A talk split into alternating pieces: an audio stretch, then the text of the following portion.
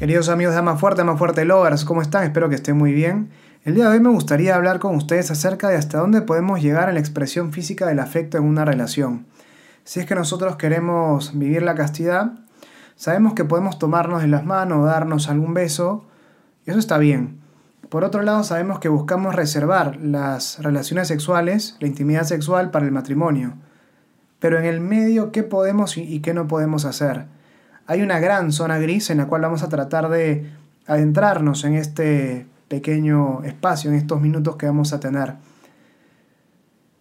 Es, bueno, claro, de partida que no hay una especie de fórmula matemática que nos diga qué corresponde y qué no corresponde hacer en esto de la expresión física del afecto, pero sí hay criterios que nosotros vamos a poder aplicar a cada caso concreto para ver si es que este momento de, de expresión eh, afectiva, expresión de cariño, es, bueno o no. Antes de eso, me gustaría plantear ciertos eh, tres maneras de acercarnos al contacto físico para eh, evitar caer en errores respecto de, cómo consideramos la expresión física del afecto. Es decir, ¿es bueno o no el contacto físico en una relación? En abstracto, sin ir todavía a situaciones concretas. Y aquí, para responder esta pregunta, hay tres posibles respuestas que podemos nosotros plantear. En primer lugar, la respuesta sería a la pregunta, ¿es bueno el contacto físico en una relación? La respuesta sería sí y siempre. Es el primer extremo del cual obviamente hay que alejarnos. Esa consideración de que todo contacto físico siempre va a ser bueno y mientras mayor sea el placer que experimenta en ese momento de, contacto físico, eh, va a ser mejor. Esto claramente no es, una mirada correcta porque poner el placer físico en el centro, la expresión física del amor, deja o hace que, hace que lo que se exprese deje de ser amor y se transforme más bien en una actitud, en la expresión de una actitud de uso respecto de la otra persona porque el placer nunca es un bien compartido, entonces no es que podemos compartir el placer que sentimos en este momento, sino que yo siento mi placer y tú sientes el tuyo. Nos estamos usando mutuamente. En este caso no estamos expresando el amor que nosotros tenemos, sino una actitud de uso respecto de la otra persona. Este extremo en el cual entonces todo contacto físico es bueno siempre y mientras mayor contacto físico experimente va a ser mejor, es un extremo del cual hay que alejarnos. Pero por otro lado tenemos otro extremo el cual considera que todo contacto físico va a ser malo siempre. A la pregunta, ¿es bueno expresar el contacto físico en la relación? En este extremo responderíamos no. Todo contacto físico es malo, y si empiezo a experimentar algún tipo de placer en este contacto físico, ya se pervirtió este momento que, que, estamos viviendo. Ya empezó a ser pecaminoso. Tengo que correr a la confesión porque hemos pecado y hemos pecado gravemente por esto que sentimos. Esta es también una mirada incorrecta porque el placer que nosotros podemos experimentar es un don de Dios y, que Él naturalmente ha puesto en este, en, este, en este acto. No puede ser que cada vez que yo experimente placer sea pecado. Pero es importante entender esta afirmación porque nos estamos situando en este segundo extremo en el cual todo contacto físico es algo malo siempre. Y siempre que se experimenta algún tipo de placer estoy pecando. ¿Esto es cierto? No. Tenemos en tercer lugar una postura equilibrada entre estos dos extremos, una postura cristiana, una postura, si se quiere, que se corresponde con la virtud de la castidad, entendida esta no como una actitud represiva, sino como una actitud, como una virtud que busca ordenar las fuerzas del mundo de la sexualidad hacia el amor. Y a la pregunta de si es que eh, es válido expresar físicamente el afecto en una relación, la respuesta sería, si, hacemos esa pregunta, la respuesta para esta tercera postura que es intermedia, la respuesta sería depende. Es decir, habrá casos en los que sí es muy bueno expresar físicamente el afecto y habrá otros casos en los que ya deja de ser un acto bueno eso que estamos haciendo. Pero la premisa es que el amor debe integrar el, contacto físico por una cuestión antropológica, es decir, por una cuestión de concepción del ser humano. Nosotros somos una unidad de cuerpo y alma, Y si bien el amor es una realidad, por así decirlo, espiritual, porque es una decisión, es una elección, solamente las criaturas espirituales podemos amar. Un perro no ama, siente afecto y se mueve por ese afecto que puede experimentar, por ejemplo, hacia nosotros, pero el perro es incapaz de amarnos, porque un perro, porque el amor supone la posibilidad de elegir, la libertad, y un perro carece de libertad. Por eso el amor en cuanto a decisión es una realidad espiritual, pero nosotros no somos eh, ángeles encarcelados en un cuerpo, somos una unidad de cuerpo y alma, y por eso ese amor que nosotros, eh, que nosotros experimentamos, que nosotros vivimos, está llamado también a expresarse con el cuerpo. Y por eso la expresión física del afecto es algo bueno, es una mirada cristiana. Lo que está detrás de cada una de las dos posturas extremas que hemos analizado hace unos minutos implica una concepción distinta de ser humano, no una concepción cristiana. Para esta mirada en la cual todo contacto físico es bueno, este primer extremo que planteábamos, el ser humano es una realidad puramente material, y como es solamente cuerpo, el ser humano, todo placer que se experimente siempre va a ser bueno, en la medida que ayude a satisfacer, por así decirlo, el cuerpo, a satisfacer los deseos que brotan del cuerpo. ¿Y por qué? Porque soy solo cuerpo, entonces al satisfacer los deseos del cuerpo estoy obrando bien respecto de, mi, respecto de, lo que soy. Soy solo materia, entonces mi felicidad se, eh, se reduce únicamente a un bien físico, a un bien material, concretamente a la expresión o al, o al hecho de sentir placer en esta perspectiva del amor, ¿no? Y por otro lado, en el otro extremo, hay una concepción también que no es cristiana de ser humano, en el cual el ser humano sería una especie de, de ángel atrapado, encarcelado en un cuerpo. Es lo que planteaba Platón cuando él decía que el cuerpo vendría a ser la cárcel del alma, que entonces el ser humano es su alma, esa realidad espiritual, y el, propósito de la vida sería vivir lo mejor posible esta perspectiva espiritual, tomando una distancia, la, mayor distancia posible de todas aquellas realidades físicas que contaminan el espíritu. Y en ese sentido el placer es visto como algo malo, toda expresión física del afecto incluso es vista como algo malo. Pero se parte de esta consideración que el ser humano es eso, ¿no? Su alma, un alma encerrada en un cuerpo. Pero esta no es la, mirada cristiana del ser humano. Para el ser humano, para el cristianismo, perdón, el ser humano es una unidad de cuerpo y alma. Su alma es algo bueno y su cuerpo también es algo bueno. Es una unidad del cuerpo y de cuerpo y alma. Y entonces, un acto de amor, que es un acto auténticamente humano, propiamente humano, está llamado a implicar al ser humano completo, cuerpo y alma. Y por eso es perfectamente válido, y no solo válido, sino necesario expresar el afecto también físicamente. A través de una mirada, a través de un beso, a través de un abrazo, a través de un tomarnos las manos. Esto es algo eh, fundamental. Y si esto falta, eh, hay algo que no está andando bien en la relación. Es decir, una relación en la cual simplemente nos miramos de lejos y en ningún momento hay ningún, ni siquiera tal vez eh, prescindimos de la, de, la, de la mirada, porque la mirada también es algo físico, simplemente tratamos de estar a distancia, no es una relación humana. Ya saliendo del tema de las relaciones incluso de noviazgo, las relaciones de amor, quiero decir, nuestro día a día requiere un contacto físico con el otro. Por eso no es lo mismo, volviendo a las relaciones de amor, una relación a distancia que una relación presencial. Una relación a distancia, por más hermosa que sea, no termina de satisfacer ese deseo de realmente estar con otra persona. Es algo natural ese deseo de, entrar en contacto con el otro. Porque cuando entro en contacto con el otro y, y me relaciono físicamente con esa persona, me estoy relacionando de manera real con esa persona.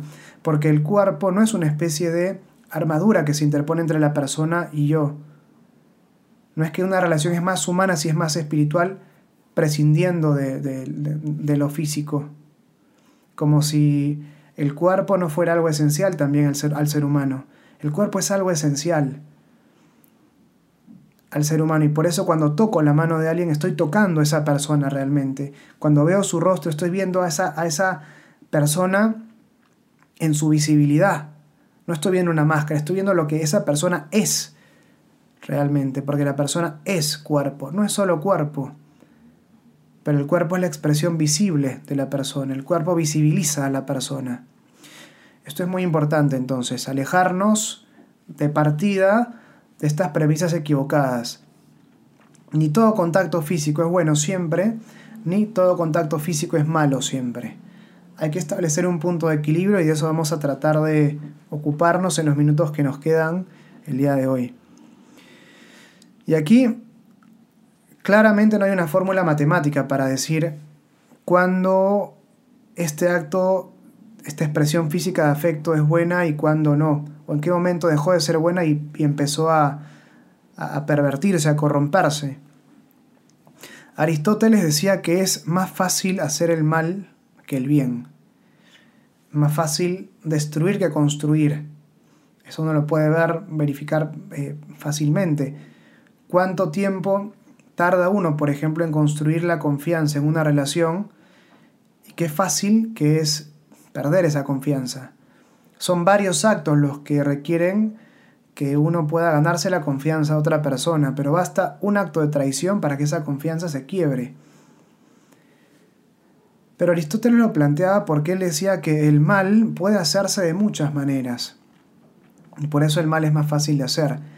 El bien, en cambio, se hace de una sola manera.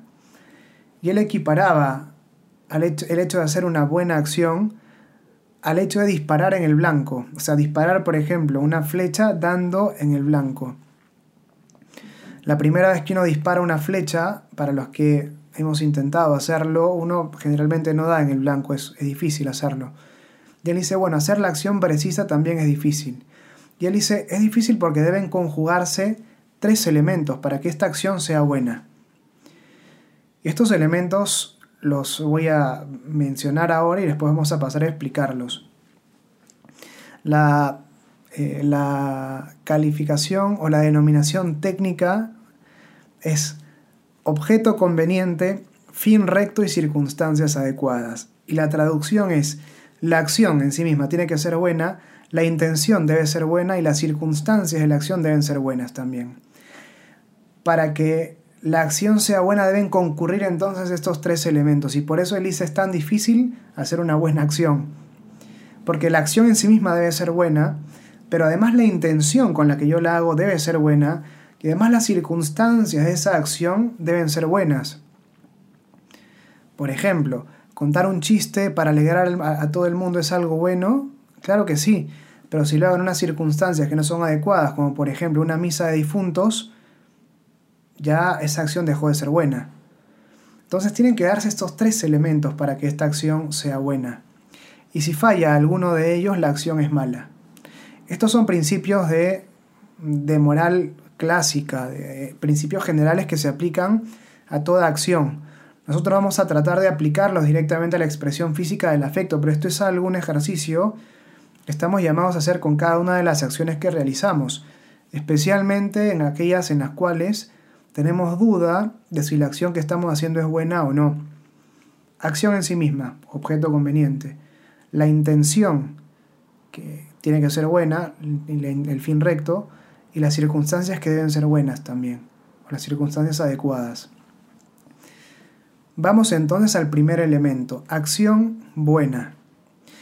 Y cuando hablamos del contacto físico, la expresión física del afecto, Hablamos de una acción buena cuando se trata de una acción que busca afirmar el cariño que hay en la pareja y no producir excitación. Es decir, hay caricias que afirman y caricias que excitan.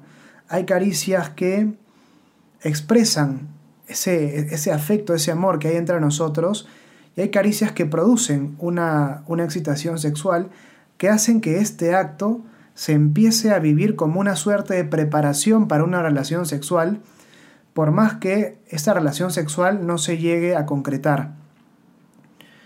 Cuando vivimos esta expresión física de afecto o, la acción de esta, o esta expresión física de afecto, la acción de esta expresión física del afecto, se da al modo de una preparación para una relación sexual, incluso una preparación remota, y por más que no esté en nuestra intención que la relación sexual se concrete, la acción deja de ser conveniente. Ahora, obviamente esto requiere una valoración en cada caso concreto. Son criterios, son principios que tenemos que después aplicar. Pero aquí hay que hacer dos consideraciones importantes. La primera de ellas es que hay una suerte de umbral en el cual este momento que puede ser placentero empieza a vivirse como una preparación para una relación sexual. Esto lo digo porque un beso, por ejemplo, produce una cierta excitación. Un abrazo prolongado produce también una cierta excitación. En ciertos contextos, tal vez un baile, tal vez una caricia puede producir también excitación. Es decir, el contacto físico con el otro, la cercanía del cuerpo del otro, naturalmente puede producir una cierta excitación. Pero esa excitación que puede producirse no necesariamente me hace atravesar el umbral a partir del cual este acto empieza a vivirse como una preparación para una relación sexual. Es natural que un beso produzca una cierta excitación, pero, no, pero eso no necesariamente lo, vivimos o se da eh, como una preparación para una relación sexual. Y entonces la excitación propia del acto, que puede ser una, excitación, eh, digamos, eh, medida, no, sé cómo, cómo expresarlo, pero que es natural respecto del acto que estamos realizando, no hace que la acción sea mala o no hace que la acción empiece ya a vivirse como una preparación para una relación sexual. Hay cuotas de excitación que son, eh, que son naturales, que, propias de los actos que, que realizamos, propias de la expresión física del afecto y no son malas.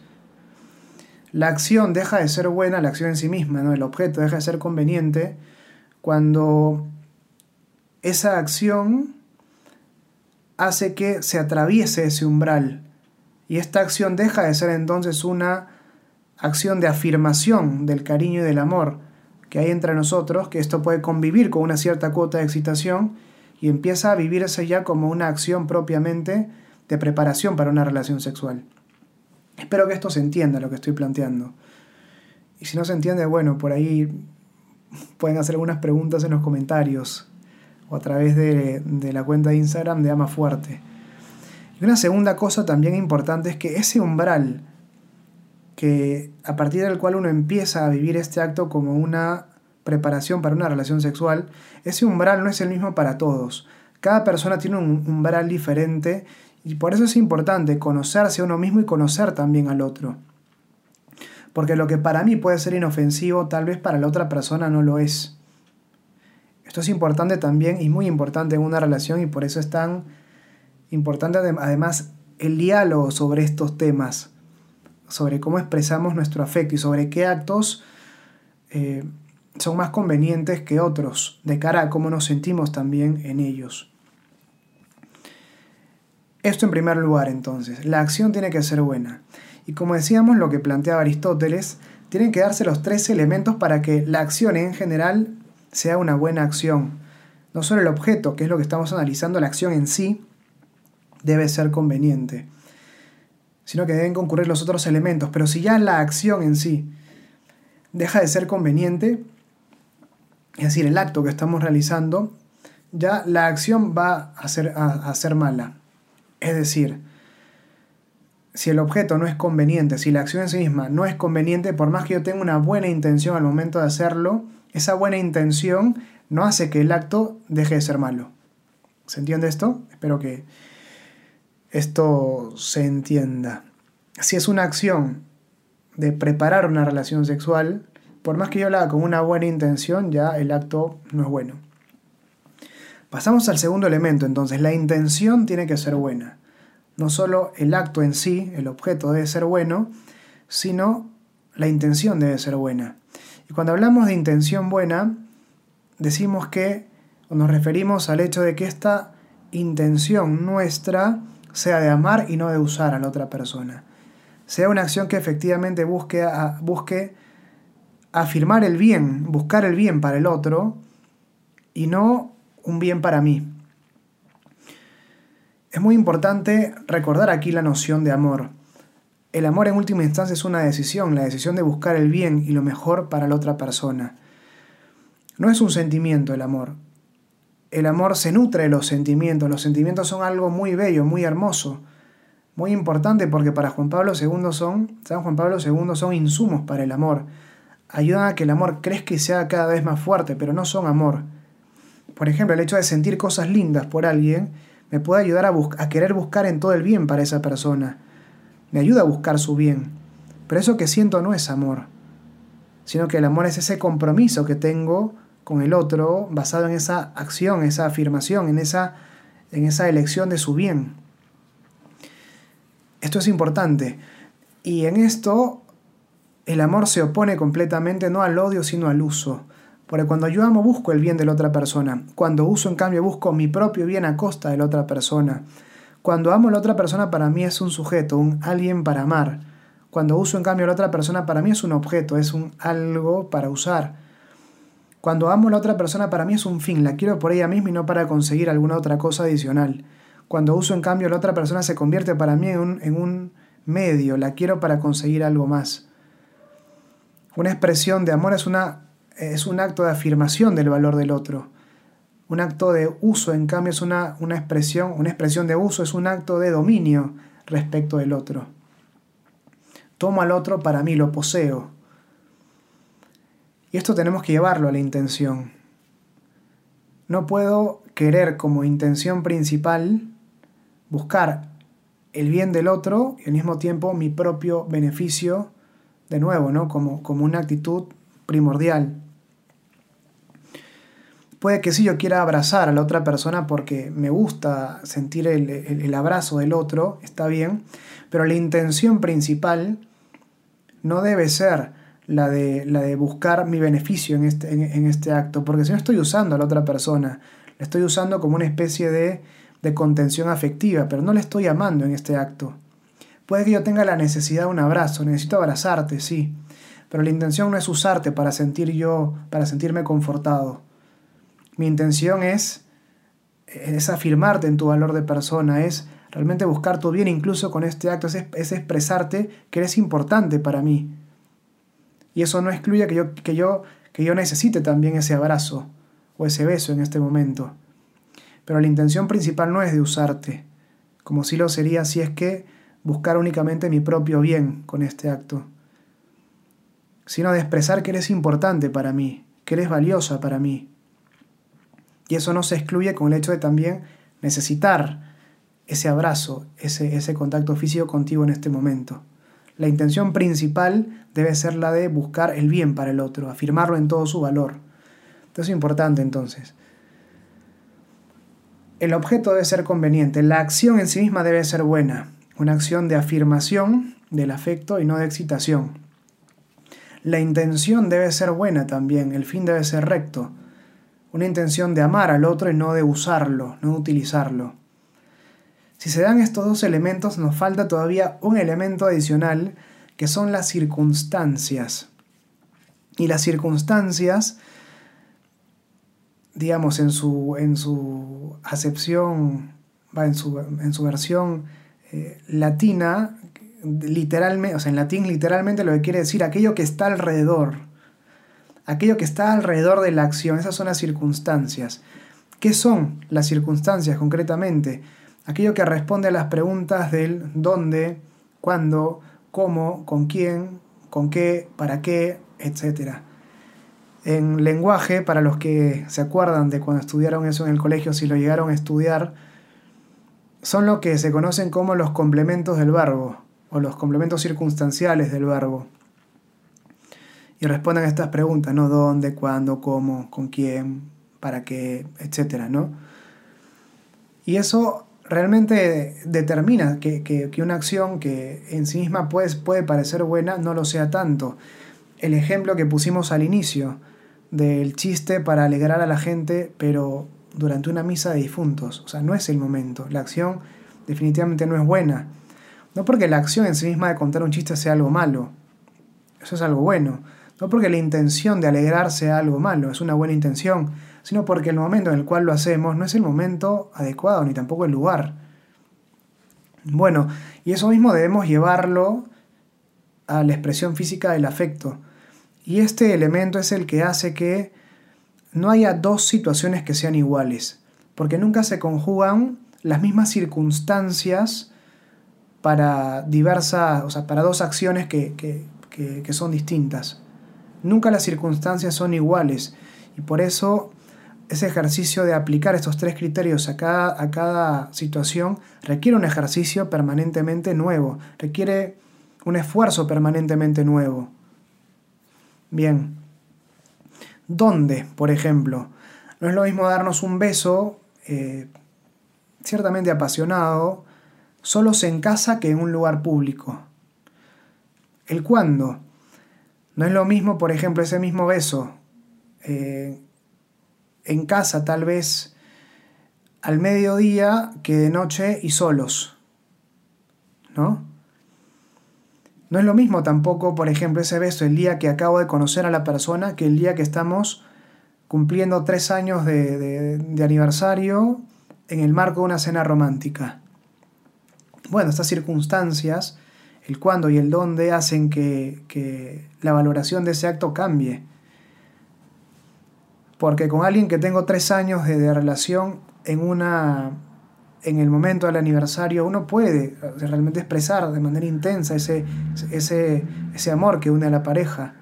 Pero eso no existe el día que acabo de conocer a esa persona. El cómo, decíamos, ¿no?